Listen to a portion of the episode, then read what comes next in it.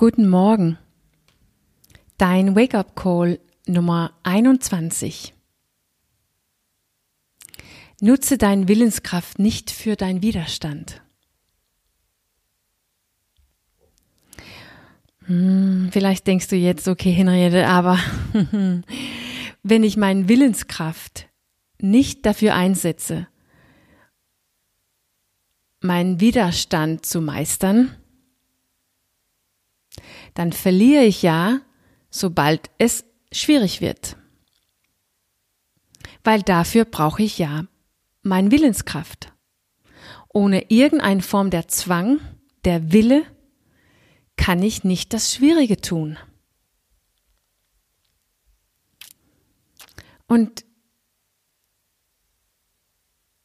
diese Verständnis ist genau, warum es immer schief geht. Du versuchst, deinen Widerstand zu besiegen mit, deine, mit deiner Willenskraft. Du versuchst deinen Widerstand zu meistern durch Einsetzen deiner Willenskraft. Diesen, diesen Kampf wirst du immer verlieren.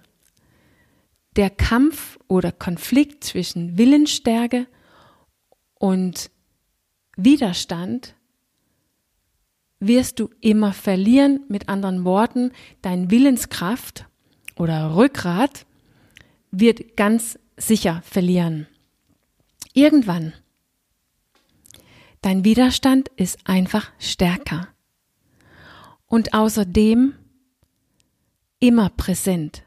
24-7 oder sogar besonders, wenn dein Willenskraft nicht richtig da ist oder schwach ist. Dein Widerstand wartet einfach nur auf den passenden Gelegenheit. Wartet auf Umstände, die schwierig sind, auf Menschen, die ganz unmöglich sind, besonders Kinder, ähm, Ehemänner und Ehefrauen, äh, Chefs, aber auch Kollegen, Eltern oder sogar anderen Autofahren. Alles ist gut dafür. Oder dein Widerstand wartet darauf, dass du müde, hungrig oder gestresst wird oder alle drei auf einmal. Und wir wissen ja, das passiert die ganze Zeit. Dein Willenskraft und dein Widerstand ist eigentlich genau genommen ein interner Kampf. Und nicht nur das. Es ist ein Kampf zwischen, zwischen zwei Spielern, die eigentlich der gleiche ist. Und deshalb ist es kein fairer Kampf. Die zwei entscheiden selbst intern, ohne dass du dabei bist, wer gewinnt. Es wird immer der gleiche sein, die den Sieg einfährt. Entweder dein Widerstand, alles wird wie immer, oder dein Willenskraft, wir spielen mal kurz, dass wir imstande sind, was anders zu tun. Das ist ein Spiel, die du wirklich gut kennst diesen Spiel oder Kampf mit diesen zwei Spielern wird alleine durchgeführt zwischen dein Verstand und dein Verstand. Oder wie man in Englisch sagt, dein Mindset und dein Mindset. Also dein Selbst und dein Selbst. Der, die du geworden bist und der, die du geworden bist. Das, was du gelernt hast, da liegt dein Widerstand und das, was du gelernt hast, das ist dein Willenskraft.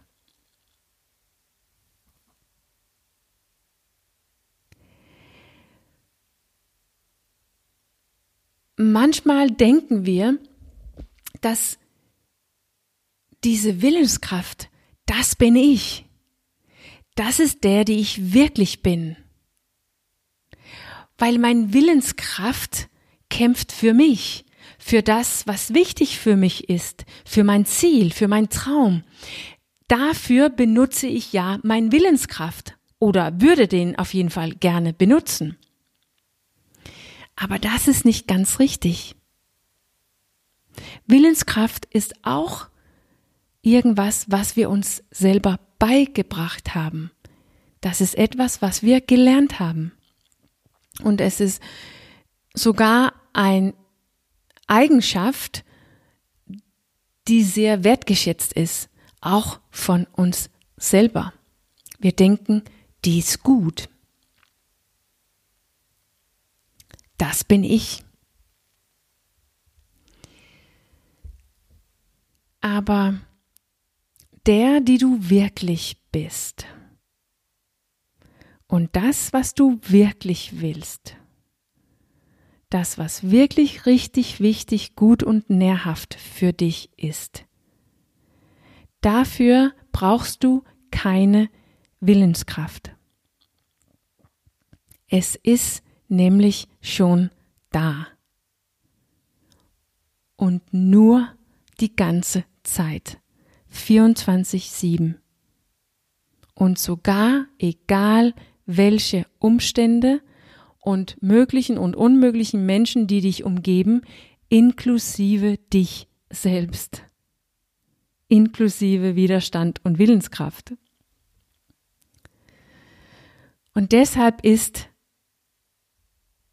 die beste Waffe gegen deinen Willenskraft, nein, Entschuldigung, gegen deinen Widerstand nicht Willenskraft, sondern deine Erlaubnis. Erlaube den Widerstand.